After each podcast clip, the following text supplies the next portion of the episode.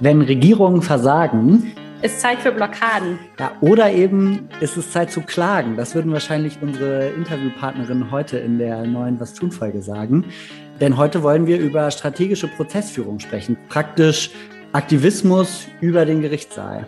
Ja, vor kurzem gab es ja auch erst total prominente Urteile, wo man das in den Medien so ein bisschen verfolgen konnte. Es gab einmal das Urteil zu Shell und dann gab es das berühmte Klimaurteil des Bundesverfassungsgerichts. Genau, bei Shell, das war ein Urteil aus Den Haag, also in den Niederlanden. Und da wurde jetzt praktisch zum ersten Mal ein Konzern gerichtlich dazu verurteilt, die Emissionen drastisch zu senken. Also die sollen bis 2030 als fossiler Energiekonzern ihre Emissionen um 45 Prozent senken. Das ist natürlich wahnsinnig kurze Zeit und eine Rieseneinsparung. Und es gibt da praktisch einige Leute, die jetzt sagen, das könnte jetzt das Ende des fossilen Zeitalters einläuten, weil es dann einfach nicht mehr rentabel ist, so zu wirtschaften. Und das ist gerade so ein bisschen so ein Beispiel dafür, ja, was für eine Macht irgendwie von so strategischer Prozessführung ausgeht. Ja, und auch aus Gerichten, von denen man das ja eigentlich gar nicht gewöhnt ist. Eigentlich wartet man ja darauf, dass der Gesetzgeber Leitlinien vorgibt oder Richtungsentscheidungen fällt. Und wir erleben jetzt halt immer öfter, dass das auch oder zumindest soweit ich das mich jetzt erinnern kann, dass das immer öfter auch Gerichte machen. Und in Deutschland, du hast jetzt eben aus den Niederlanden erzählt, in Deutschland haben wir das ja vor kurzem mitbekommen über das Bundesverfassungsgericht. Ähm, da hatten viele junge Leute geklagt, dass die Klimagesetzgebung der Bundesregierung nicht ausreichend ist, weil die halt den Klimawandel nicht genug einschränkt oder nicht genug stoppen kann. Und das Bundesverfassungsgericht hat ihnen dann Recht gegeben und gesagt, dass wenn die Klimagesetzgebung nicht ambitioniert genug ist, dass dann praktisch die freiheitlichen Chancen oder die Freiheit künftiger Generationen so stark gefährdet und so stark eingeschränkt wird, dass das verfassungswidrig ist und halt die Freiheit geschützt werden muss und deswegen auch Klimaschutz gemacht werden muss. Und das hat auch für die deutsche Bundesregierung halt weitreichende Konsequenzen, weil jetzt da nachgeschärft werden muss. Sie müssen praktisch nachsitzen. Also ich würde sagen, zwei super Beispiele dafür, wie so eine strategische Prozessführung ja, nachhelfen kann, wenn Politik versagt, oder? Ja, genau, und da auch sozusagen Regierungen oder Gesetzen genauer auf die Finger gucken kann. Weil zum Beispiel die CDU ganz klar gesagt hat, nein, nein, das ist ganz toll, wir haben das tolle Klimagesetz gemacht, das reicht alles. Und dann äh, das Gericht halt auch nochmal genauer hingucken kann oder sich sozusagen auch die Leute, die von Gesetzen betroffen sind, halt nochmal dagegen wehren können, wenn die halt nicht ausreichen oder auch wenn Politik Quatsch erzählt. Genau, und heute sprechen wir mit zwei großartigen Frauen, die genau das machen. Sie sind aktiv in der strategischen Prozessführung und arbeiten vor allem in zwei Bereichen. Das ist einmal eben der Klimabereich, über den wir gerade schon gesprochen haben, und eben der Bereich Menschenrechte. Wir sprechen heute mit Clara. Clara ist Gründerin von Equal Rights Beyond Borders und mit Belinda. Belinda hat früher bei Pro Asyl gearbeitet und arbeitet jetzt bei Client Earth, einer Organisation, die europaweit für Umwelt- und Klimarechte Prozesse führt. Und wir wollen heute wissen, wie Aktivismus und juristische Strategien zusammen funktionieren, wann der richtige Zeitpunkt für einen Prozess ist und was sich eigentlich hinter diesem Begriff strategische Prozessführung genau verbirgt.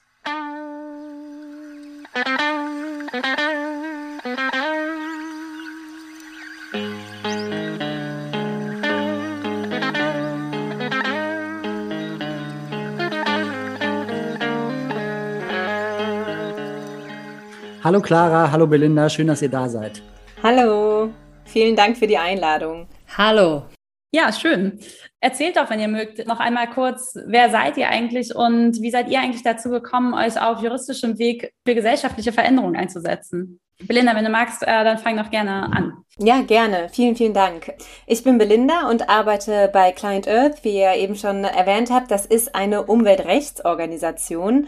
Das heißt, wir wollen das Recht nutzen, um weltweit gegen umweltzerstörende und wirklich die Klimakrise befeuernde Praktiken vorzugehen, die ja auch letztlich die Menschenleben und, und die natürlichen Lebensgrundlagen gefährden. Und ganz spannend, welche Urteile ihr eben schon benannt habt oder welche Gerichtsentscheidungen, weil auch unsere Tätigkeitsfelder sind natürlich sehr breit gefächert, aber ich persönlich arbeite vor allem zum Kohleausstieg in Europa und dafür waren das natürlich ganz, ganz wichtige Entscheidungen. Und meine Arbeit sieht dann eben so aus, zusammen mit unserem Team, dass wir rechtliche Schritte gegen einzelne Kraftwerke oder Tagebauer einleiten oder auch uns zu Gesetzesvorhaben zu dem Thema äußern. Ja, wie bin ich dazu gekommen? Zuvor war ich bei der Menschenrechtsorganisation Pro Asyl tätig, weil ich auch zutiefst davon überzeugt bin, dass Menschenrechte und Umweltrechte sich einander bedingen. Man muss ja einfach nur mal an die Klimakrise denken und ihre Auswirkungen, die ja auch letztlich zu Flucht führen können. Und in beiden Bereichen hat mich stets persönlich angetrieben, dass man sich eben für gesellschaftliche und systemische Veränderungen einsetzen kann. Und als Juristin erhält man dafür wirklich extrem nützliche Mittel. Also es gibt teilweise ja schon wirklich tolle Errungenschaften von Grund- und Menschenrechten oder auch das jetzige Pariser Klimaschutzabkommen und trotzdem sehen wir ja allzu oft, dass das in, Prax in der Praxis dann trotzdem nicht läuft. Und hier haben eben die Juristinnen dann Mittel zur Verfügung, bestehende Rechte überhaupt erst durchzusetzen oder aber gute Gesetze überhaupt erst zu gestalten und Rechte fortzuentwickeln. Und Clara, wie sieht's bei dir aus?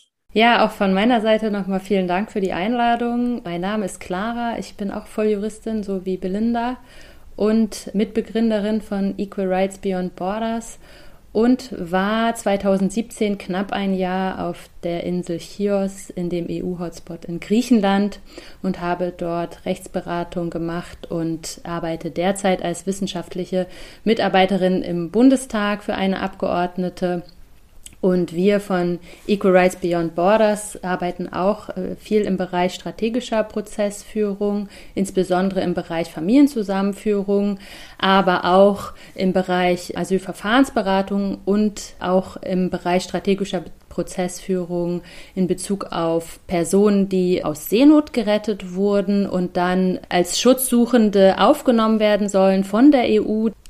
Und wie ich persönlich dazu gekommen bin, ich habe als Juristin schon in verschiedenen Bereichen gearbeitet. Nach meinem Studium war ich in Tel Aviv und habe dort Holocaust Reparation gemacht. Ähm, das war quasi eine Kanzlei, die sich darauf spezialisiert hat, die Ghetto-Renten, die die Menschen als Überlebende aus den Ghettos quasi, die ihnen zusteht, aus dem ZRBG, das ist das Gesetz, was das regelt, diese Renten einzuklagen und das auch quasi auf, auf der Basis, dass man ganz viele Klientinnen vertreten hat, weil das ist ein sehr komplexes und schwieriges Verfahren, insofern auch sehr strategisch hat man sich da eingesetzt. Das habe ich in Tel Aviv gemacht und bin dann, habe auch eine Station während meines Referendariats im, beim ECCHR gemacht. Das ist das European Center for Constitutional and Human Rights das sich ganz gezielt auch mit strategischer Prozessführung auseinandersetzt und bin dann nach meinem Examen quasi fast direkt nach Griechenland gegangen und habe dort dann auch die Organisation mit anderen gegründet.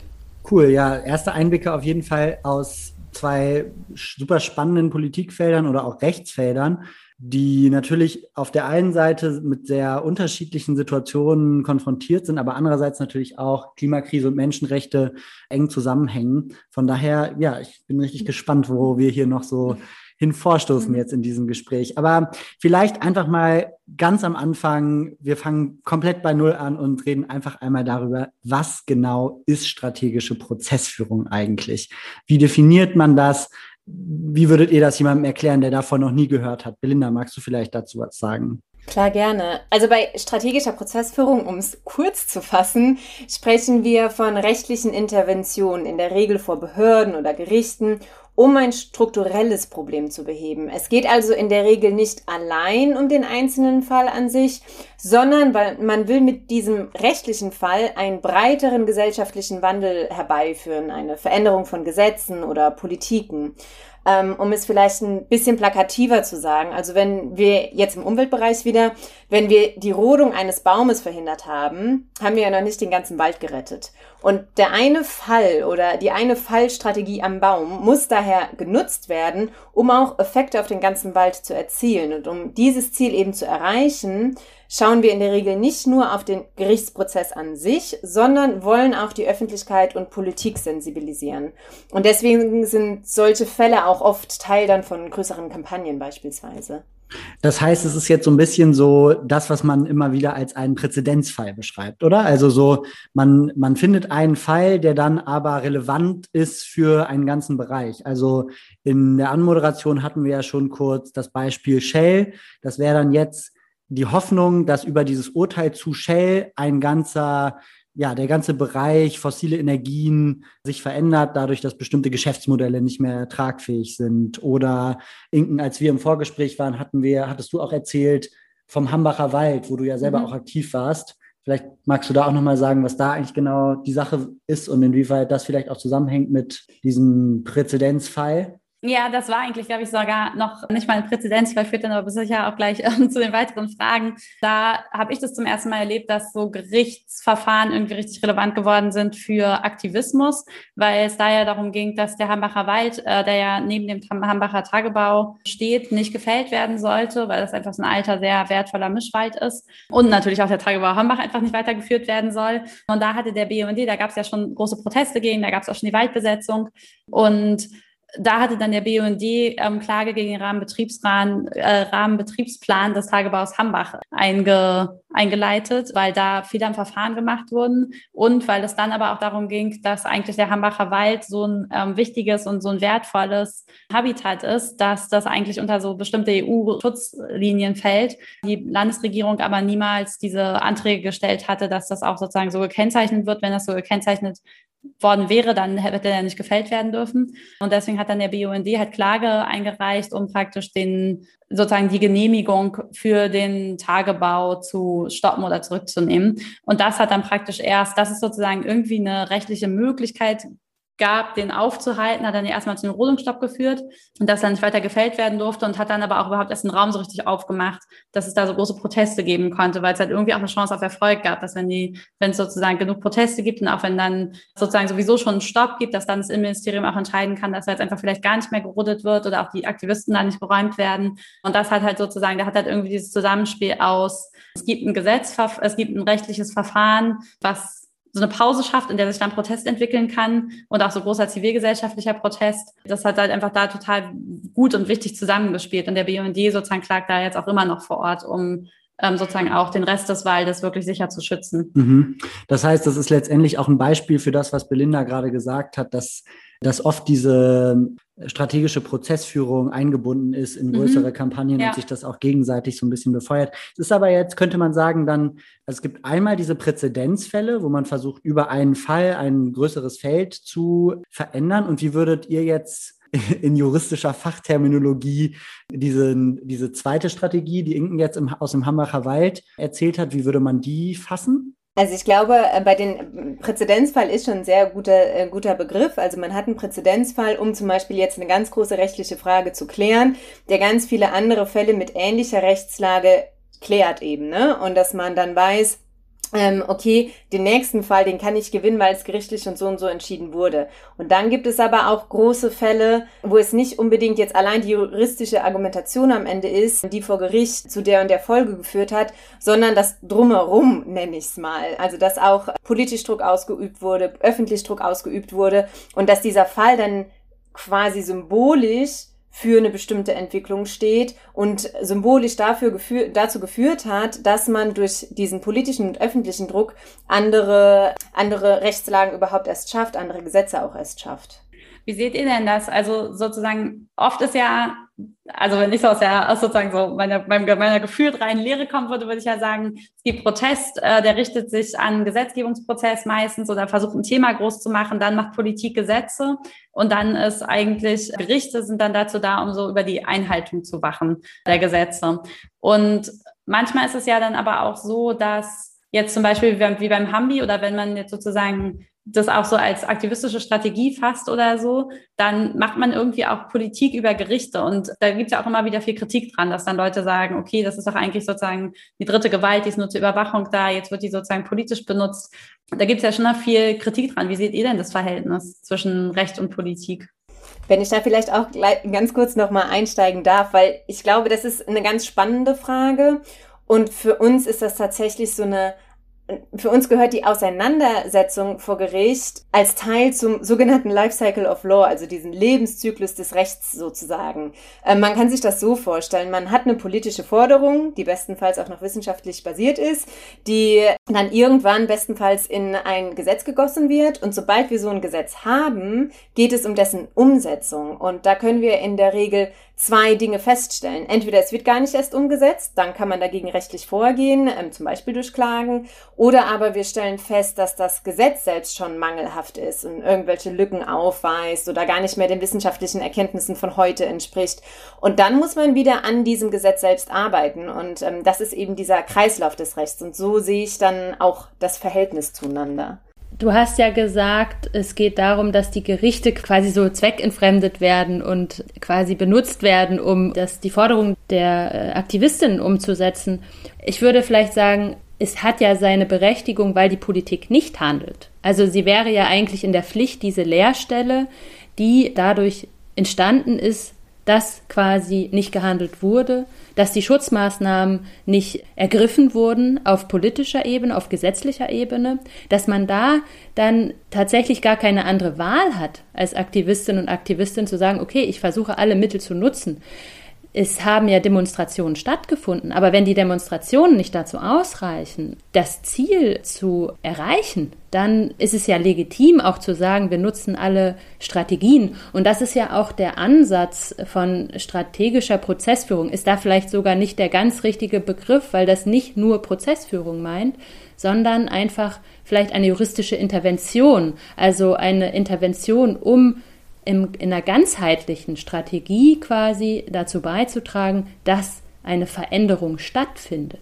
Aber klar, wenn ich da vielleicht noch einmal ganz kurz einhaken kann. Also ich kann auf jeden Fall ziemlich gut relaten zu dem, was du sagst und hat so den Eindruck, dass gerade im Bereich Menschenrechte es ja auch so ist, dass es eigentlich eine relativ klare Rechtslage gibt. Auch oft so, also zum Beispiel das Recht auf Asyl ja eigentlich gar nicht so schlecht mal gedacht war. Es gibt die Menschenrechte, wo sehr progressiv eigentlich festgeschrieben ist und geregelt ist, wie man umgeht mit Menschen, die zum Beispiel auf der Flucht sind oder so. Und Politik fällt eigentlich mittlerweile komplett dahinter zurück, also so und versucht aktiv diese eigentlich sehr progressive Gesetzeslage immer stärker einzuschränken, auszuhebeln und so weiter. Kannst du da vielleicht noch was zu sagen, wie du da das erlebst, so die, auch praktisch gerade so dieses Verhältnis zwischen Politik und Recht da jetzt in deinem, in deinem Bereich? Und auch wenn man so ein bisschen mal ein bisschen rauszoomt und sich das so anschaut, wie ist das eigentlich alles gekommen? Wo stehen wir da? Wo steht da der politische Diskurs gerade? Wo, wie ist eigentlich die Rechtslage? Ja, also das sind jetzt natürlich mehrere Fragen und auch viele sehr weitreichende Punkte, aber ich möchte vielleicht darauf Bezug nehmen, dass wir haben natürlich internationale Verträge und die Genfer Flüchtlingskonvention, die sehr eindeutig ist. Gleichzeitig haben wir aber auch seit 2015 extrem viele Verschärfungen im Bereich Flucht und Asyl auf gesetzlicher Ebene. Also alleine in dieser Legislaturperiode hat es über 15 Veränderungen im Bereich Flucht und Migration gegeben und das allermeiste hatte immer ein, äh, ging immer einher mit Restriktionen und Verschärfung. Als Beispiel kann ich zum Beispiel nennen die ähm, Beschränkung von Familiennachzucht bei, von subsidiär Schutzberechtigten, was ja direkt nach der Wahl beschlossen wurde, obwohl die SPD damals dafür geworben hat, dass äh, die Aussetzung des Familiennachzugs nicht weiter fortgeführt wird. Hat man das ganz am Anfang direkt in Gesetz gegossen. Das heißt, es gibt auf gesetzlicher Ebene schon sehr viele Verschärfungen im Bereich Migration und Flucht. Aber was wir auch sehen, ist einfach ein administratives Handeln, ein behördliches Handeln, ein staatliches Handeln, was untergesetzlich stattfindet. Dazu ist ein gutes Beispiel zum Beispiel der Seehofer-Deal. Da hat Deutschland mit Griechenland einen Vertrag geschlossen zur Zurückweisung von Schutzsuchenden an der deutsch-österreichischen Grenze. Äh, das hat damals quasi fast zum Koalitionsbruch geführt und ähm, geht mit ein, einher mit extremen menschenrechtlichen Verletzungen und grundrechtlichen Verletzungen von Schutzsuchenden. Und gleichzeitig haben wir weitere Beispiele auf europäischer Ebene, die natürlich aber auch für Deutschland eine Rolle spielen. Also zum Beispiel das Hotspot-Konzept auf EU-Ebene. Das ist kein, hat keine gesetzliche Grundlage, aber es ist ein Rechtsgestaltungskonzept. Äh, es ist ein Rechtsgestaltungskonzept, das ich nenne das gerne Shaping Law by Practice, weil die Behörden in den Hotspots einfach nach sogenannten SOPs, das sind Standard Operation Procedures, handeln und nach Konzepten der EU-Kommission, um quasi ihre Migrationsagenda durchzusetzen. Die aber bedeutet eine massive Einschränkung von Grund- und Menschenrechten. Das sehen wir seit fünfeinhalb Jahren auch in den EU-Hotspots. Die sind ja beispielhaft dafür, dass sie niemals im Einklang mit EU, EU und Menschenrechten betrieben wurden. Und natürlich hat das auch was mit Deutschland zu tun, weil deutsche Mitarbeiter, deutsche Behördenmitarbeiter, Bundespolizisten, aber auch Mitarbeiter vom BAMF in den EU-Hotspots auch tätig werden. Das heißt, Clara, sozusagen, du sagst, dass da de facto die Exekutive, also jetzt Polizisten, Bundesbehörden und so einfach im Grunde Recht schaffen durch ihr Handeln, sozusagen in Räumen, die jetzt gerade in den EU-Außengrenzen gibt, wo es zum Teil eigentlich sowas wie rechtsfreie Räume gibt. Also sozusagen, es, werden einfach neue, neue Prozeduren oder neue Verfahren oder neue Dinge geschaffen. Ähm, und sozusagen, es wird im Grunde erstmal einfach gemacht, ohne sozusagen, dass eine rechtliche Grundlage dafür geschaffen wird. Oder zum Teil sagst du jetzt sogar, dass äh, Gesetze, die verabschiedet wurden oder Verträge, die international jetzt Seehofer zum Beispiel mit äh, Griechenland geschlossen hat, dass die wiederum eigentlich Menschen und ähm, Menschenrechten entgegenlaufen oder auch äh, EU-Recht untergraben oder so. Das heißt sozusagen, da, da entstehen auch immer wieder Konflikte zwischen zwischen sozusagen Recht, was es eigentlich schon gibt, und Gesetzen, die geschaffen werden, wo man dann sozusagen auch wieder klagen könnte. Hallo, sorry für die kurze Unterbrechung. Du hörst den Was tun Podcast. Und wenn dir gefällt, was du hörst, dann abonnier doch jetzt den Podcast auf Spotify, Apple Podcasts oder wo du die Folge gerade anhörst. Wir freuen uns auch, wenn ihr uns eine Bewertung da lasst oder über jede Form von Feedback gerne auch auf unseren Kanälen auf Twitter oder Instagram per Direktnachricht. Und jetzt viel Spaß beim Weiterhören. Wir sind ja jetzt schon ganz schön tief abgetaucht und haben schon ganz schön detailliert zum Teil sogar über strategische Prozessführung und ähm, Fälle gesprochen. Und wir dachten, wir zoomen jetzt noch mal so ein bisschen raus und wollten auch mal kurz einfach ein bisschen darüber sprechen, was es so für unterschiedliche Strategien gibt und mit welchen Zielen. Wir haben jetzt schon kurz ein bisschen darüber gesprochen, dass es halt Präzedenzfälle gibt und dass man äh, manchmal stark über Einzelfälle geht. Wir haben jetzt eben schon kurz mit Clara darüber gesprochen, dass es manchmal auch darum geht zu zeigen, dass es in manchen Bereichen noch gar kein Recht gibt und dass man über einen, über ein Verfahren auch zeigen kann, dass da jetzt, dass da jetzt sozusagen eine richtige legale Grundlage und auch eine demokratisch legitimierte Grundlage irgendwie für staatliches Handeln geschaffen werden muss, so wie an den Außengrenzen. Clara, vielleicht kannst du einfach noch mal kurz ein bisschen äh, sozusagen äh, strukturiert zeigen oder nochmal den Hörerinnen und Hörern so ein bisschen erzählen, was für unterschiedliche Strategien es da einfach so insgesamt gibt und mit was für Zielen die verfolgt werden können. Also das ist natürlich nicht so, dass die Fälle irgendwie vor allem auf der Straße liegen. Meistens ist es so, dass man ja durch die juristische Arbeit, aber auch durch die jahrelange Erfahrung, dass man eigentlich ja schon sieht, die juristischen Probleme ja in verschiedenen Bereichen schon sieht. Und dann beobachtet man das meistens erstmal und schaut, was da überhaupt passiert, also auf der faktischen Ebene passiert, also gerade jetzt im menschenrechtlichen Bereich. Wenn wir jetzt zum Beispiel mal an die EU-Außengrenze schauen, ist es ja so, dass es sich so doll im Dunkelbereich bewegt, dass man teilweise gar nicht weiß, was dort auf behördlicher Ebene stattfindet.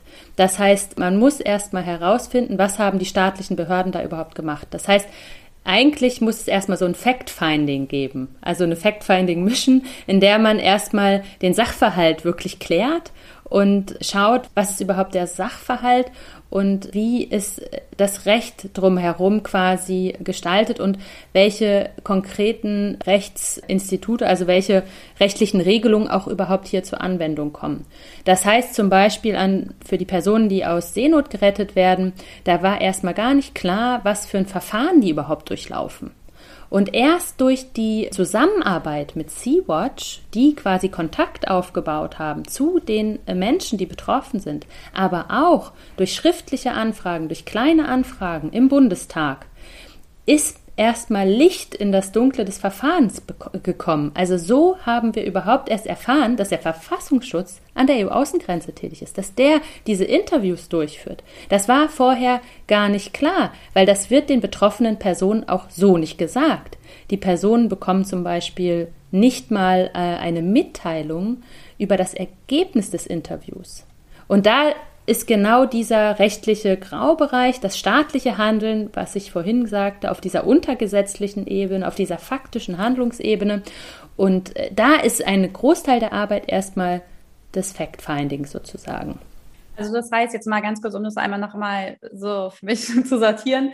Man weiß schon vorher, es kommen Leute irgendwie an der EU-Außengrenze an und man weiß auch, die wollen irgendwie nach Deutschland kommen, aber man weiß erstmal gar nicht, was passiert da einfach. Und dann sozusagen habt ihr angefangen, mit den Menschen zu sprechen und dann festgestellt, okay, mit denen werden dort schon, bevor die überhaupt in Deutschland sind, werden die schon befragt, vielleicht zu ihrem Fluchtweg oder wo sie hinwollen oder so. Und habe dann festgestellt, vielleicht in diese kleinen Anfragen, dass diese Interviews, die da stattfinden, offensichtlich äh, der Verfassungsschutz führt. Und dann sozusagen wusstet ihr, weil ihr euch in dem Bereich halt sozusagen auskennt und weil ihr wisst, was der Verfassungsschutz darf und was er nicht darf, sozusagen wusstet, sozusagen konntet ihr dann rausfinden, ah krass, da ist der Verfassungsschutz tätig, obwohl das ja ein Inlandsgeheimdienst ist ähm, und der außerhalb von Deutschland überhaupt gar nichts zu suchen hat und eigentlich auch Geflüchtete noch gar nicht sozusagen außerhalb von Deutschland befragt werden dürfen, sondern obwohl sie eigentlich erst nach Deutschland kommen müssten und dann hier sozusagen eigentlich in ein richtiges Verfahren kommen müssten. Und da, dann sozusagen konntet ihr euch, nachdem ihr praktisch diese ganze ich glaube, eben hast du es Fact-Finding genannt, also nachdem ihr erstmal diese ganze Recherchearbeit gemacht habt, sozusagen konntet ihr entscheiden, dass das ein guter Fall wäre, um zu klagen. Ja, das ist jetzt natürlich sehr umfangreich. Ne? Also natürlich ist das jetzt auch nur ein Beispiel dafür, wie viel Arbeit das überhaupt bedeutet, erstmal da zu investieren und zu gucken, was passiert da überhaupt, was ist das Problem, äh, das Problem identifizieren und sagen, okay, es gibt hier behördliches staatliches Handeln vom beispielsweise vom Bundesverfassungsschutz, der außerhalb von, von Deutschland tätig wird und da offensichtlich auch Daten erhebt, also Befragungen durchführt und da tangiert, also das betrifft natürlich ganz klar Grund- und Menschenrechte, also die, äh, das Recht auf informationelle Selbstbestimmung zum Beispiel, ne, das ist da ganz klar tangiert, aber natürlich auch ähm, die Frage, was macht der Verfassungsschutz überhaupt äh, in, äh, außerhalb Deutschlands an der EU-Außengrenze und ist er dazu überhaupt befugt? Ist das überhaupt rechtmäßig? Und diese Fragen stellt man sich und da ist es so, dass man natürlich dann auch rechtlich äh, Argumentationen erarbeiten muss und das haben wir getan. Und jetzt in diesem konkreten Fall beispielsweise vertreten wir einen Betroffenen, der in einem Sicherheitsüberprüfungsverfahren abgelehnt wurde und klagen da auch auf die Herausgabe der Daten vollumfänglich. Und natürlich auch wollen wir äh, feststellen lassen, dass der Einsatz und die Befragung des Menschen, des Schutzsuchenden durch den Verfassungsschutz so nicht rechtmäßig war. Und das bedeutet, wenn ihr da in dieser Klage Recht bekommt, in diesem Fall, was würde das dann für Auswirkungen haben? Also da es ja auch um eine Grundsatzfrage geht, also die Frage der Rechtmäßigkeit dieser Befragung, und das ist ja auch ein Teil von strategischer Prozessführung, dass man sich auch immer überlegt, übergeordnete Rechtsfragen auch zu stellen und auch quasi dann dadurch eine Art Präzedenzfall zu schaffen. Das ist ja auch das, was Belinda sagte wäre das natürlich etwas, was Strahlwirkung hätte. Ne? Also wenn jetzt das Gericht entscheidet, dass, dass die Befragung in dieser Form nicht rechtmäßig war, wird das auch eine Strahlwirkung auf die Befragungsart und Weise haben und um überhaupt über die ähm, Befragung von Schutzsuchenden an der Außengrenze. Aber das ist ja nicht das Einzige, also nicht nur der positive Ausgang von strategischer Prozessführung ist wichtig. Es geht auch darum, dass man diese Problemlagen und die Diskussion um Grund- und Menschenrechte ähm, auch in die öffentliche äh, Debatte einbringt dadurch, also Öffentlichkeit durch die Fälle herstellt. Und das ist im Bereich Grund- und Menschenrechte natürlich sehr wichtig, gerade an der EU-Außengrenze, weil das so ein Dunkelfeld ist. Also da ist besteht auch ein Ziel darin, eine öffentliche Debatte zu erzeugen, damit überhaupt die Öffentlichkeit erstmal mitbekommt, was an der EU-Außengrenze passiert. Denn ein Teil der Politik ist auch, dass man immer mehr Einschränkungen, immer mehr Kriminalisierung dort betreibt, sodass immer weniger Monitoring stattfindet und immer weniger Menschenrechtsaktivistinnen ähm, und Rechtsanwältin auch vor Ort überhaupt den Zugang haben zu den Menschen. Also das ist auch ein wichtiger Aspekt, dass man da quasi die Öffentlichkeit herstellt. Und es ist ja aber auch so, immer wenn man klagt, kann es ja auch passieren, dass man nicht Recht bekommt. Also es ist ja nicht automatisch so, dass nur weil man für die gute Sache da eintritt, dass man auch vor Gericht Recht bekommt. Und ich könnte mir vorstellen, dass gerade auch in dem Menschenrechtsbereich, aber wahrscheinlich auch im Klimabereich es sein kann, dass dann, wenn die Klage praktisch nicht im Sinne des eigenen Ziels entschieden wird, dass dann es auch einen ganz schönen Backlash geben kann. Also dass man dann, dass dann praktisch die Gegenseite auf diesem festen Terrain steht, was man sich ja eigentlich erobern wollte. Ich weiß nicht, vielleicht Belinda, Clara, vielleicht mag eine von euch da, dazu auch noch kurz was sagen, ähm, was da vielleicht auch die Risiken sind, wenn so eine Strategie mal nicht funktioniert oder scheitert. Also es muss ja nicht immer darauf ankommen, einen Fall zu gewinnen. Das ist, muss nicht immer das oberste Ziel sein. Bei solchen Fällen geht es natürlich auch um eine gesellschaftliche und eine politische Debatte, die man damit äh, anstößt. Und das ist auch, denke ich, gerade wichtig in diesen Bereichen, in denen quasi die das nicht so sichtbar ist, dass es überhaupt stattfindet, diese Menschenrechtsverletzung und diese Grund- und Menschenrechtsverletzung. Dass man da quasi durch dieses Verfahren auch alleine ein Aufsehen erregt und dadurch auch eventuell politischen Druck erzeugen kann und darüber wieder zu einem Erfolg kommen kann, und deshalb ist es ja auch so wichtig, dass man nicht nur Prozesse führt, sondern dass man quasi eine ganzheitliche Strategie hat und äh, deshalb immer ganz eng mit den Bewegungen zusammenarbeitet, aus meiner Sicht. Aber das ist auch, glaube ich, einhellig. Und aber auch mit der Politik, die das Ganze dann in Forderungen gießt auf politischer Ebene oder in Gesetzesvorschläge oder Vorlagen. Belinda, magst du da noch ergänzen? Gerne. Also da kann ich Clara nur zustimmen. Das ist ja quasi Teil der strategischen Prozessführung. Und ich glaube auch manchmal ist man auch ganz überrascht, dass die politische und öffentliche Debatte schon weiter fortgeschritten als eigentlich die rechtliche. Also ich erinnere mich an einen Fall, den unterstütze ich gerade in Italien. Da, da versuchen wir ein Kohlekraftwerk zur Schließung zu bekommen über eine rechtliche Klage. Und der Fall hängt seit mehreren Jahren und es ist extrem aufwendig, was wir da machen, was auch unsere Partner vor Ort da machen. Und, und rechtlich haben wir noch nicht mal eine Entscheidung auf der ersten Instanz. Aber politisch hat Italien sich schon zum Kohleausstieg bekannt, hat schon gesagt, 2025 sogar will es aus Kohle aussteigen. Es hat ähm, den Betreiber von diesem Kohlekraftwerk Enel sogar dazu verpflichtet, einen genauen Plan vorzulegen, außergerichtlich, wie es dieses konkrete Kohlekraftwerk schließen will und so. Und da sehen wir, die, das drumherum war so viel wichtiger irgendwie in dem Fall und also es hat jetzt auch nicht nur dieser eine Fall zu der Italien zu dieser Entscheidung bewegt, aber es war Teil von von vielen verschiedenen Aktionen und da sehen wir eben, dass die politische und öffentliche Debatte ja auch in einem ständigen ähm, also sich stetig entwickelt und nur weil vielleicht vor fünf Jahren die Rechtslage so und so war und man da vielleicht rechtlich dann nicht unbedingt gewinnen konnte, heißt es ja nicht so, dass es zu einem späteren Zeitpunkt ähm, so möglich ist. Vielleicht noch einen ergänzenden Punkt, wenn man so an Risiken denkt von strategischer Prozessführung. Und das ist im juristischen Bereich nun mal oftmals der Fall, dass es auf juristische Feinheiten ankommt. Also das ist, glaube ich, auch sehr schwer, wenn wir immer wieder davon reden. Wir wollen es auch in die Öffentlichkeit bringen. Das ist natürlich auch schwer, juristische Sachverhalte zu vermitteln. Und oftmals können da Missverständnisse passieren. Also auch wenn man mal einen Fall verliert, das gibt ganz viele verschiedene Gründe, warum man vielleicht mit einem bestimmten Fall nicht gewonnen hat. Und wenn das beispielsweise jetzt aus Zulässigkeitsgründen passiert, also weil ein Gericht noch gar nicht zur inhaltlichen Entscheidung gekommen ist, sondern schon zuvor ein Fall an formalen Kriterien gescheitert ist, das sagt ja rein gar nichts über den eigentlichen Erfolg oder Misserfolg des Falles aus. Das sagt gar nichts über die Rechtslage oder über die faktische Situation aus, sondern es sagt einfach, okay, aus bestimmten formalen Hürden konnte das Gericht jetzt diesen Fall nicht zur Entscheidung annehmen. Und wenn das dann in der Öffentlichkeit als klares K.O. dargestellt wird, dann kann das natürlich auch politisch missbraucht werden sozusagen und politisch instrumentalisiert werden, dass man irgendwie die in der Sache dann am Ende auch so dasteht, als ob man verloren hätte. Also ich glaube, das muss man bei diesen ganzen Strategien immer wieder berücksichtigen, dass man am Ende über juristische Feinheiten spricht, die man auch gut vermitteln muss. Und da ist natürlich dann auch wieder Expertise gefragt von anderen Öffentlichkeitsexpertinnen und, und anderen. Vielleicht kann ich da noch ganz kurz ergänzen, weil ich stimme Belinda zu 100 Prozent zu und das ist richtig und wichtig, was du gesagt hast. Und ich denke, wenn man einen Prozess verliert, auch aus Zulässigkeitsgründen beispielsweise, ist es dann doch umso wichtiger, dass man dann eine funktionierende Zusammenarbeit mit der Zivilgesellschaft hat.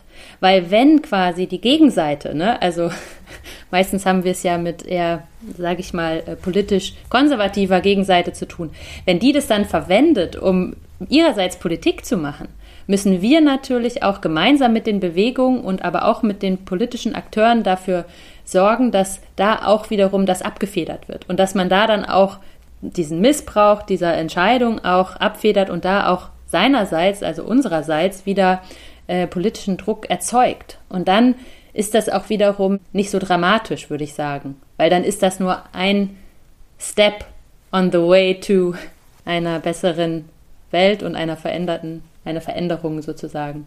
Ja, ich denke, das ist auch der Punkt, den viele Hörerinnen von uns interessiert, nämlich dieses, diese Frage, wie geht das eigentlich genau zusammen, das Juristische mit dem Aktivistischen, wo greift das zusammen, wie kann das irgendwie sinnvoll zusammenspielen. Belinda, im Vorgespräch hattest du auch noch erzählt über die vom Tagebau bedrohten Dörfer in NRW, da am Tagebau Garzweiler.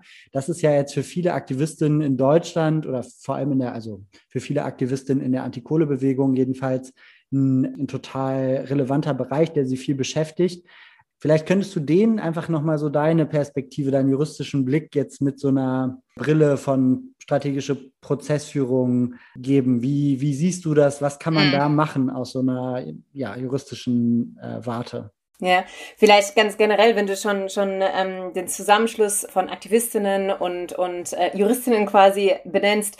Für uns ist das Zusammenspiel von Zivilgesellschaft und auch von von den juristischen Nerds, sage ich mal, ganz extrem entscheidend. Also das ist das A und O unserer Arbeit. Und ich glaube, also ich meine, jeder kennt ja Fridays for Futures, die ein super starkes Beispiel dafür sind, wie man die Öffentlichkeit und die Politik sensibilisiert und wie das auch unsere Arbeit dann wieder stützt und so nebenbei auch uns selbst, glaube ich, ganz, ganz stark motiviert, wenn wir wissen, dass wir so viele Leute hinter uns haben. Das ist auch für uns persönlich ein ganz wichtiger Baustein.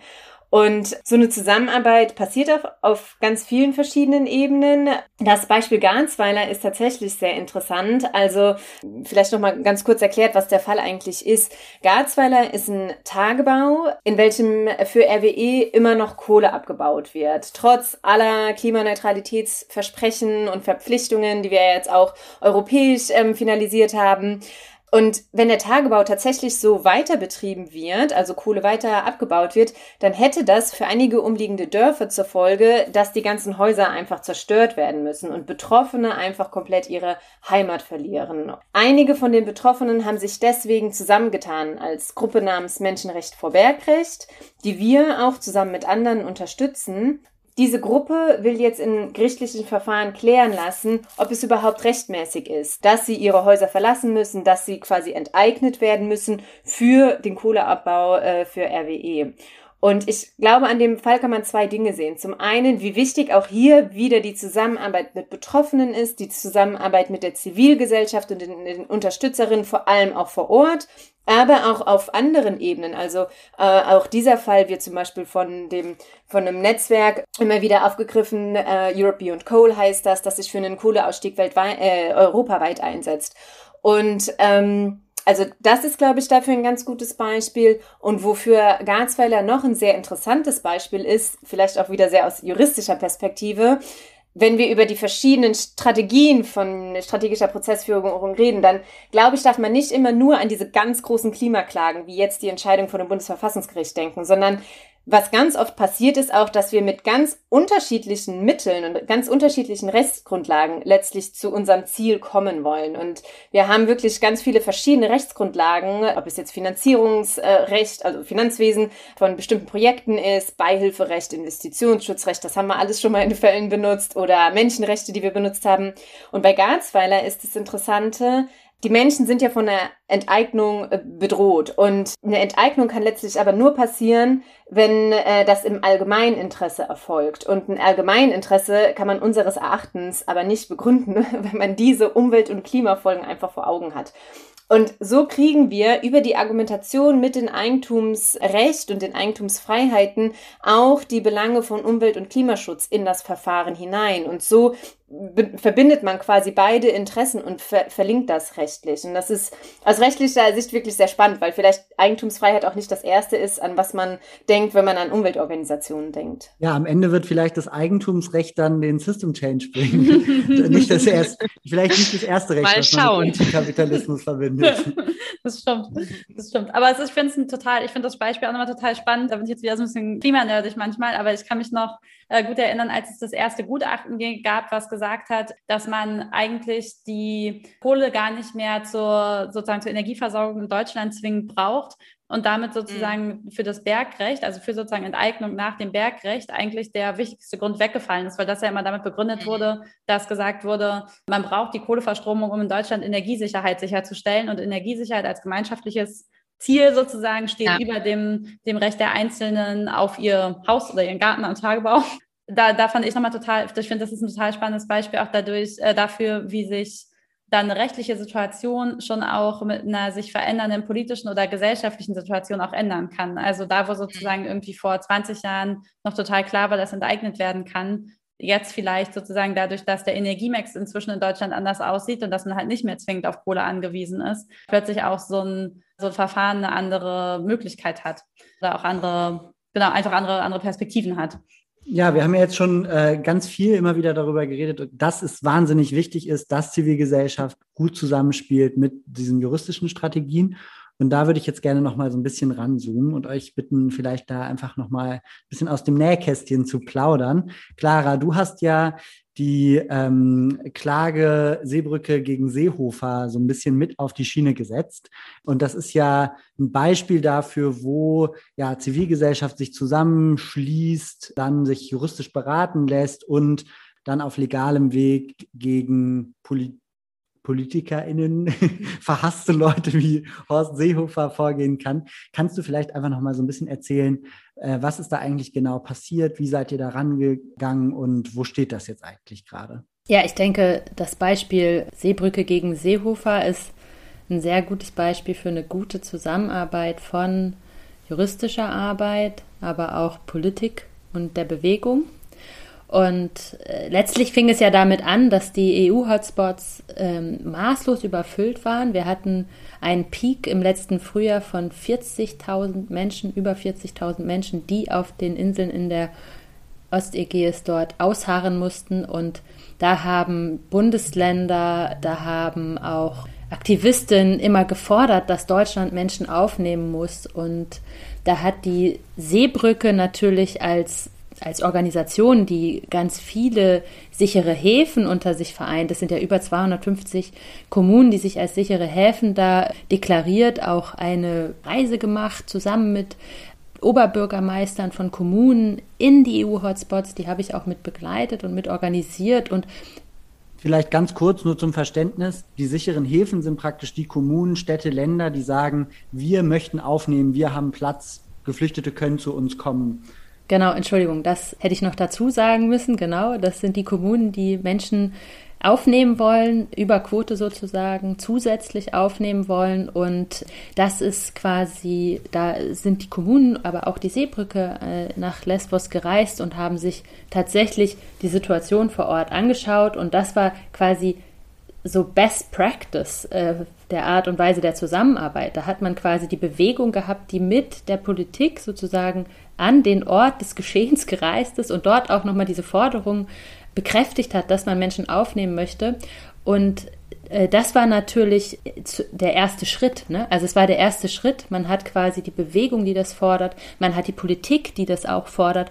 Und dann war der nächste Schritt, wie kann man das denn rechtlich auch noch unterstützen? Und da haben sich quasi äh, einige Leute auch zusammengesetzt. Es hat auch Gutachten gegeben von Großkanzleien, die quasi das auch bestätigt haben, dass die äh, Länder auch äh, durch das Recht, durch die Eigenstaatlichkeit, ihre Eigenstaatlichkeit das Recht haben, auch Menschen aufzunehmen.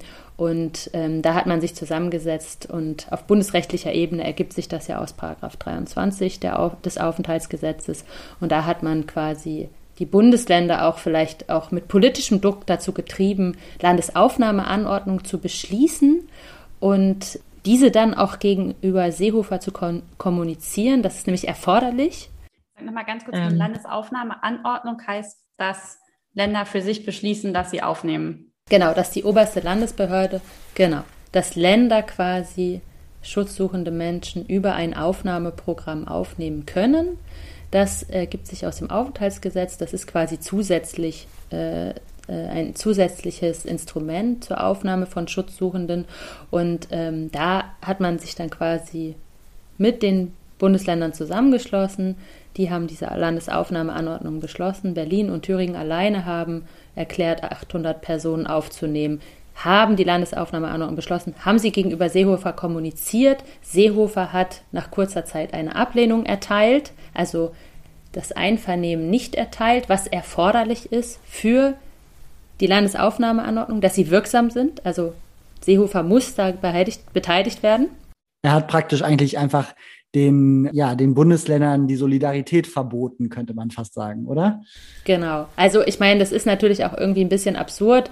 Deutschland hat total große Kapazitäten. Allein die Bundesländer wurden abgefragt. Sie haben in der Abfrage erklärt, dass sie 2100 allein minderjährige Geflüchtete aufnehmen können.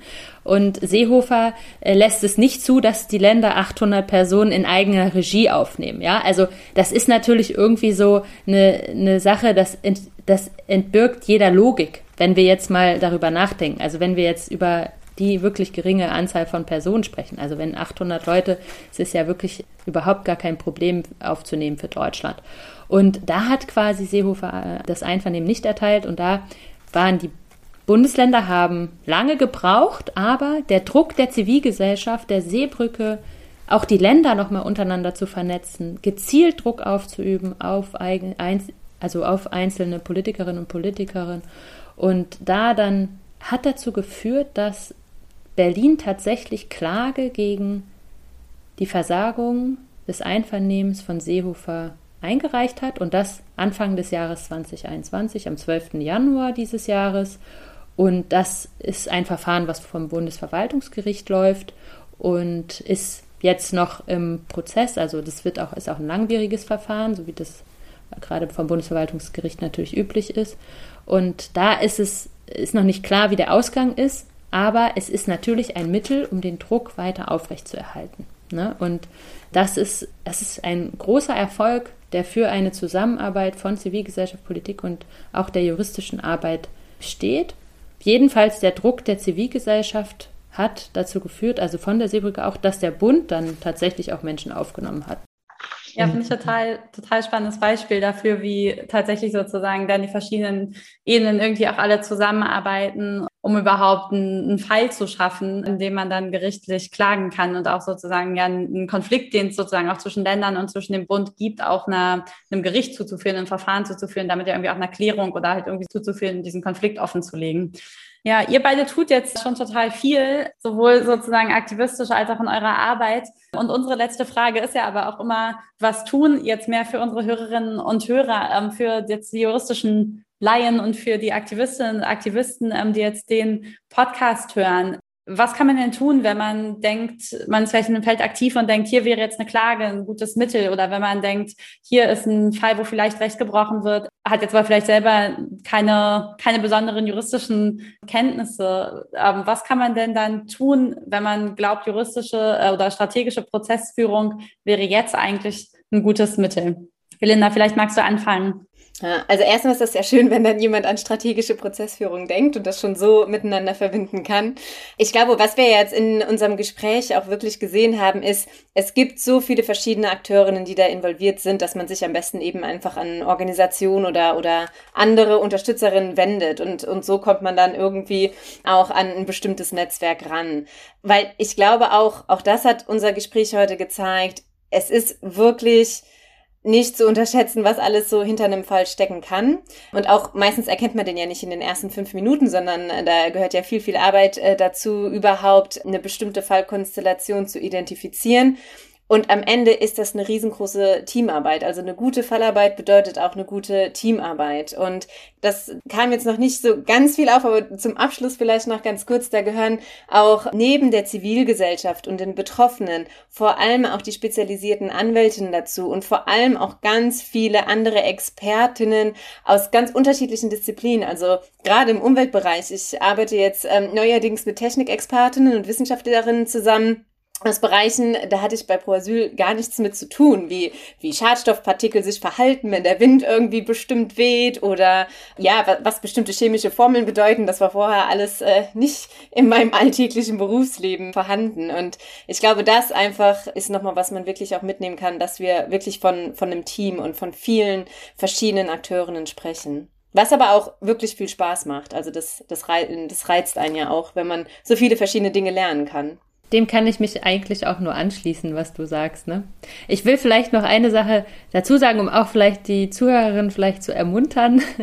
Natürlich kann jede oder jeder auch klagen, ne? also die ein Problem hat oder der ein Problem hat und wo man sagen kann, es gibt darauf eine juristische Antwort. Ne? Also da, wo Recht ist, kann man das natürlich auch nutzen und dennoch würde ich das unterstreichen, was Belinda auch gesagt hat.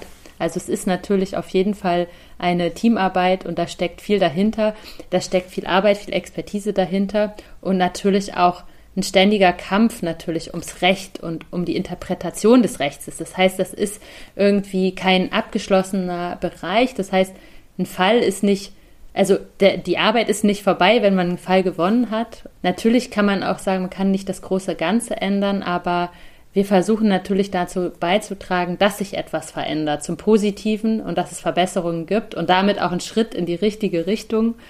Und ja, und dafür fand ich auch, das Gespräch war wirklich sehr gut, um auch nochmal aufzuzeigen, dass das Zusammenspiel von Recht, Bewegung und Politik einfach super wichtig in diesem Bereich ist.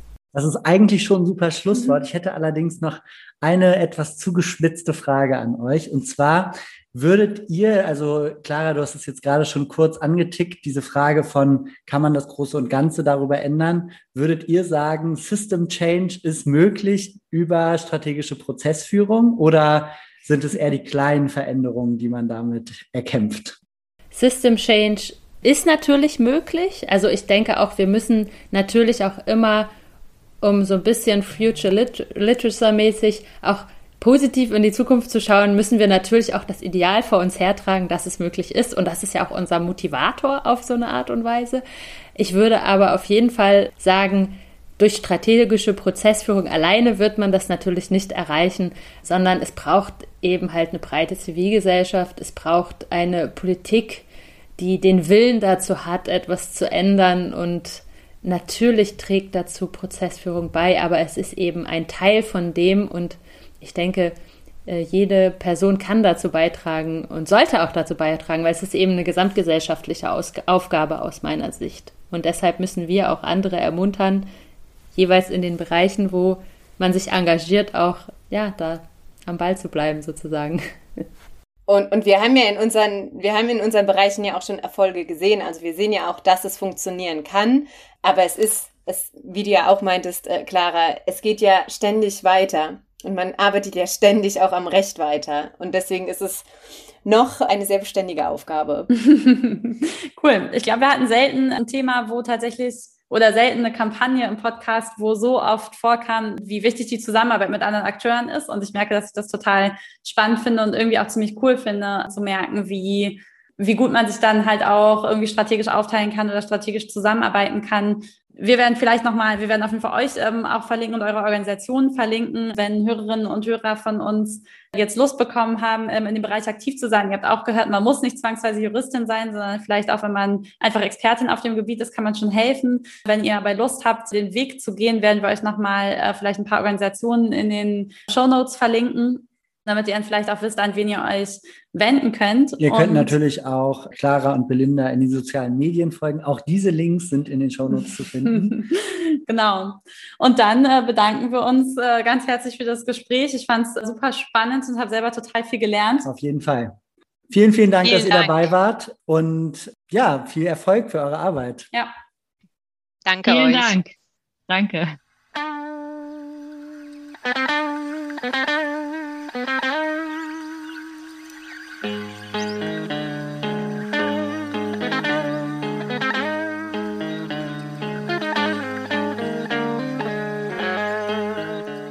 Ja, wie immer nach den Folgen sitzen wir hier nochmal kurz zusammen und besprechen, was wir besonders spannend fanden, versuchen die losen Enden ein bisschen einzusammeln.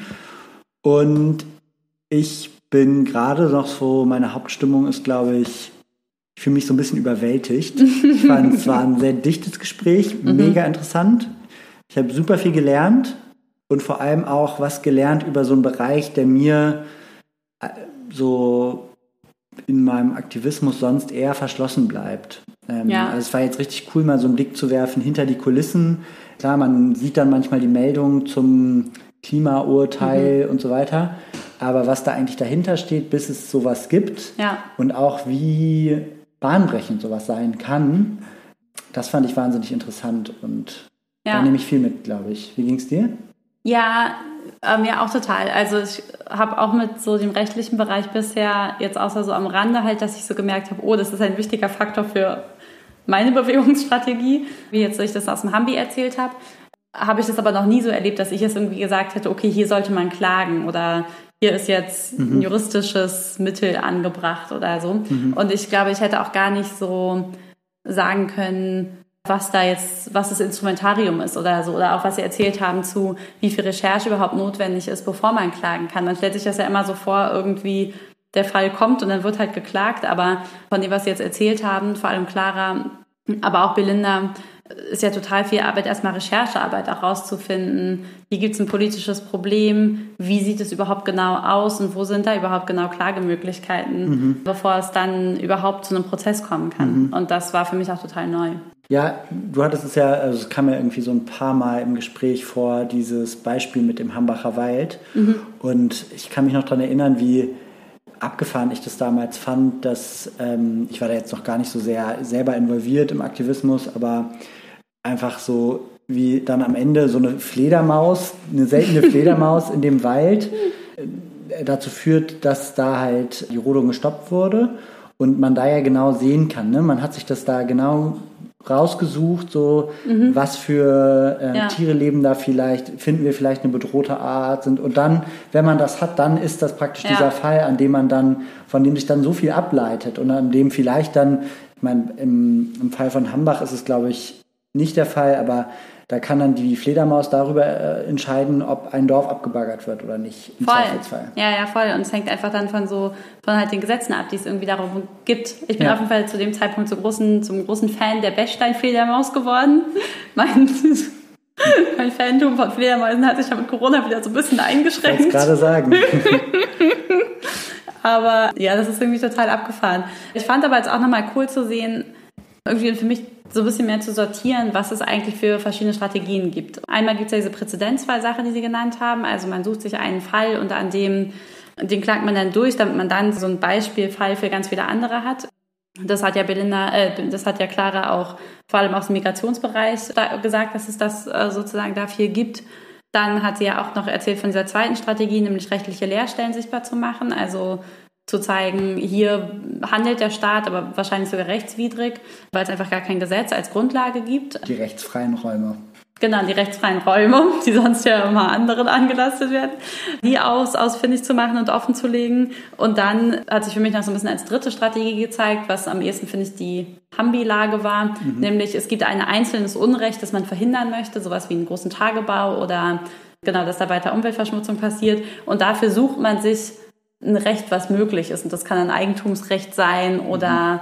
halt so ein Fauna-Flora-Gebiet oder ähm, irgendwas anderes, was sich gerade da, oder Schadstoffgrenzwerte, die vielleicht verletzt werden oder so irgendwas, was halt, was halt sozusagen eines möglich macht, dieses spezifische Unrecht zu stoppen. Mhm, mhm. Ja, Ja, das fand ich auch interessant. Das war auch irgendwie nochmal so Feintuning, jetzt gar nicht nur in Bezug auf so juristische Strategien, sondern auch so generell so eine Strategiebrille, ne? Also so, mhm. wie man da rangehen kann. Ne? Ja. Also dass man sich wirklich sehr genau erstmal die Lage analysiert und dann genau guckt, so was kann mir wozu dienlich sein mhm. und wie drehe ich das am besten und so weiter. Das fand, fand ich so ein sehr gutes ja. Beispiel einfach auch, wie man da rangehen kann. Auch selbst wenn man jetzt sich das angehört hat und selber auch danach jetzt nicht strategische Prozessführung irgendwie zum Mittel der Wahl wird, kann man da, glaube ich, äh, was die Denke angeht, irgendwie total viel lernen von. Ja, auf jeden Fall, das stimmt. Und zu der letzten Frage, da ging es ja um System Change und ob, wie, wie groß die Veränderungen sind, die dadurch erreicht mhm. werden können. Und da musste ich nochmal so ein bisschen an so diese historischen Meilensteine denken von so strategischer Prozessführung, die eben halt vor allem aus den USA kommen, wo die ganze Civil Rights Bewegung halt total zentral fußte rund um diese Strategie und ja. wie dadurch letztendlich so die Segregation auch ähm, zumindest im Bildungswesen zum Beispiel dann ähm, mhm. abgeschafft wurde und äh, einfach gesagt wurde, okay, die Rassentrennung in den Schulen ist unconstitutional und das hat sich aufgehangen praktisch am Beispiel von, ich glaube, einer Schülerin, mhm. ähm, ja. die, wo man da, das dann durchgeklagt ja, hat. Ja, genau, wo es ja auch immer wieder darum ging, Grundrechte durchzusetzen und sogar in den USA ja auch oft, oft darum ging, Bundesrecht gegen Staatenrecht durchzusetzen, was dann oft sozusagen schon, schon sehr viel progressiver und weiter war und so. Und das ist ja auch was, was jetzt hier wieder vorgekommen ist, dass es zum Teil um Menschenrechte versus deutsche Gesetze geht ja. oder Bundesgesetze geht. Das hat ja äh, Clara auch gesagt, das fand ich auch total spannend am Aspekt, dass man dann da auch gucken kann, an was für ein Gericht man sich wendet mhm. und wo, wo man auch vielleicht bessere Chancen hat oder das am besten angesiedelt ist. Ja, das fand ich aber auch total interessant. Ich musste auch an Ruth Bader Ginsburg denken, die ja auch sozusagen im, im Women's, Women's Rights Movement eine ähnliche Strategie aufgemacht hat, sich immer wieder spezielle Fälle rauszusuchen und daran Diskriminierung oder Unterscheidung zwischen Frauen und Männern deutlich zu machen und die damit einerseits in die Öffentlichkeit zu bringen. Das haben ja ähm, Belinda und Clara auch öfter gesagt und gleichzeitig immer wieder Fälle zu schaffen, um dann Diskriminierung abzuschaffen. Und das ist natürlich im US-Recht nochmal einfacher, weil das ja so ein Recht ist, was total stark auf Präzedenzfälle angelegt ist. Das ist ja im deutschen Recht ein bisschen ja. anders. Es geht ja viel mehr eigentlich immer von den Gesetzen und von den Grundlagen aus. Aber das fand ich total interessant, dass jetzt, dass es hier halt das auch gibt und dass es mhm. hier auch geht. Vielleicht ganz kurz zum Verständnis, Ruth Bader Ginsburg, mittlerweile verstorbene, wie sagt man, Verfassungsrichterin, ja. genau, mittlerweile verstorbene Verfassungsrichterin aus den USA, die zum Teil unter Linken auch umstritten ist, äh, weil so ein bisschen die Frage ist, war sie vielleicht doch eigentlich eine Liberale, die aber zumindest dazu beigetragen hat, so aus im ganzen Bereich Social Justice sehr viel voranzutreiben, gerade ähm, für Frauenrechte. So, das ist, glaube ich, total unbestritten und die eben auch berühmt wurde für eben diese Strategie. Und ich finde es irgendwie, also das ist jetzt gar nicht so sehr in Bezug auf Strategie, sondern eher so ein bisschen so, ein, so eine generelle Frage, die ich irgendwie immer noch so ein bisschen mit mir rumtrage. Ich finde es schon erstaunlich, wenn das jetzt praktisch die Richtung ist. Also wenn man jetzt so, also praktisch Rechtsprechung und ja, letztendlich vor allem Rechtsprechung so sehr politisiert. So was, was heißt das eigentlich für ein was bedeutet das eigentlich für ein politisches System? Und mhm. ähm, also wenn mittlerweile so die ganzen, der ganze Parlamentarismus so festgefahren ist und da oft gar nicht mehr über sich selbst hinaus kann, dass man letztendlich dann ausweicht und so. Das ja. ist schon, also es, ich, ich habe es gar nicht so, dass ich jetzt sagen würde, das sehe ich kritisch oder so, ja. per se oder so, sondern es ist einfach so, ich, ich denke so, wow, krass, das ist es irgendwie. Wobei, wenn man sich die historischen Sachen anguckt, stellt man auch irgendwie fest, dass es gar nicht so neu ist. Ne? Nee, und auch das ja, also was ich total spannend finde und was mir heute auch nochmal klarer geworden ist in dem Gespräch, dass, glaube ich, manchmal so diese Trennung, die ich zumindest immer ganz viel im Kopf hatte, zwischen Legislative und Exekutive sind irgendwie noch ziemlich nah beieinander. Also sozusagen so die Gesetzgebungsverfahren der Legislative und dann auch die Ausführung der Exekutive sind irgendwie ziemlich nah beieinander. Und diese und Gerichte stehen immer total außerhalb dessen, dass das halt auch einfach ein Bild ist, was vielleicht einfach gar nicht so stimmt. Also, mhm. sondern dass in Wirklichkeit natürlich immer Gerichtsverfahren auch beeinflusst sind von der gesellschaftlichen Stimmung und von der Zivilgesellschaft rundherum und dass natürlich sich zum Beispiel auch, wie ich das vorhin erzählt habe, an diesem einen Beispiel Gerichts, also Chancen in Gerichtsverfahren, die vielleicht einen ganz einen ähnlichen Fall 1960 und einen ähnlichen Fall 2021 ähm, behandeln, sich vielleicht trotzdem dann einfach unterscheiden aufgrund der Situation. Also ich habe das ja vorhin kurz erzählt mit dem, mit dem sozusagen Strommix in Deutschland, dass man vielleicht einfach keine Kohle mehr braucht mhm. und deswegen so Eigentumsverfahren inzwischen einfach anders ausgehen. Ja. Aber es gibt ja in anderen Bereichen auch, wie zum Beispiel jetzt gerade das Verfahren, was es am Bundesverfassungsgericht gibt, über die beiden Mütter, wo es darum geht, ob die eine, die sozusagen nicht leibliche Mutter auch als zweites Elternteil, aber von der Geburt an eingetragen wird bei einem Kind von einem lesbischen Paar, was bisher einfach noch nicht keine Rechtslage ist, sondern es bisher immer hieß, nein, wenn es ein nicht heterosexuelles Elternteil gibt, dann muss das adoptieren, das Kind, selbst wenn die sozusagen beide zusammen ein Kind bekommen und auch in einer Partnerschaft leben. Es ist ja bei heterosexuellen Paaren so, dass immer automatisch der Ehemann als Vater eingetragen wird, noch als leiblicher Vater eingetragen wird. Bei zwei Müttern ist es aber nicht so, dass die zweite Mutter auch einfach als Mutter von Anfang an eingetragen wird, sondern die muss immer dieses Stiefkind-Adoptionsverfahren mhm. durchlaufen. Und das steht jetzt, ist ja jetzt gerade am Bundesverfassungsgericht.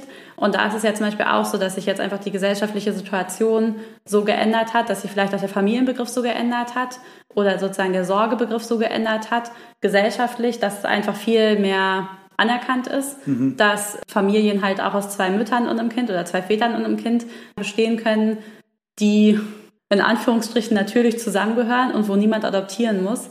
Und dass, wenn sich dann so ein Familienbegriff gesellschaftlich so ändert, sich halt auch die Rechtsprechung ändern kann. Und das finde ich ist halt eher auch ein Zeichen dafür, dass halt vielleicht Recht auch gar nicht so angestaubt ist, wie ich vielleicht manchmal denke oder wie ich vielleicht manchmal dachte, sondern dass halt Recht auch immer ein Gegenstand irgendwie gesellschaftlicher Verhandlung ist. Mhm. Und das finde ich eigentlich sogar fast ein bisschen beruhigend demokratisch, weil es auch heißt, dass sich das weiterentwickeln kann. Mhm. Dass es praktisch nicht nur so eine Konservierungsfunktion hat, sondern auch ja.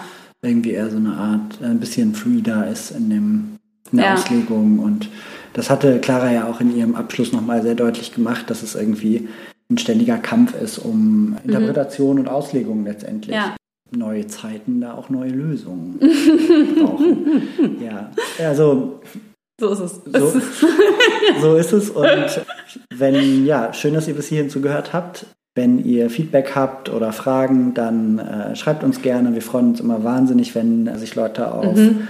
Instagram, Twitter oder auch auf Podigy bei uns melden und kommentieren oder äh, uns ein Review dalassen auf Apple Podcasts, weil wir einfach dann merken, die Sachen kommen an und bedeuten euch was und das ist irgendwie cool, weil sonst fühlt es sich manchmal so ein bisschen an, als würde man in so eine, in so eine Blackbox rein. Aufsprechen. Genau, in so ein Aufsprechen. Aber ja, ich glaube, uns geht es ja auch immer darum, so neue Perspektiven aufzumachen. Und für mich ist das heute, war das heute auf jeden Fall eine Folge, wo das außergewöhnlich doll passiert ist. Ja. Äh, neue Perspektiven auch auf Aktivismus und auf so Politik irgendwie zu ja. diskutieren und aufzumachen. Und ich hoffe, euch ging es vielleicht ein bisschen ähnlich. Ja. Und wir freuen uns dann auf die nächste Folge mit euch. Ja, sehr. Dann jetzt erstmal weiterhin einen schönen Sommer und bis bald. Bis bald.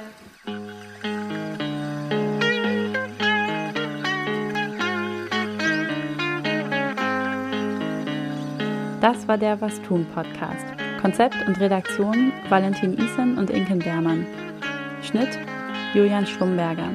Die Musik kommt von Richard Waterman.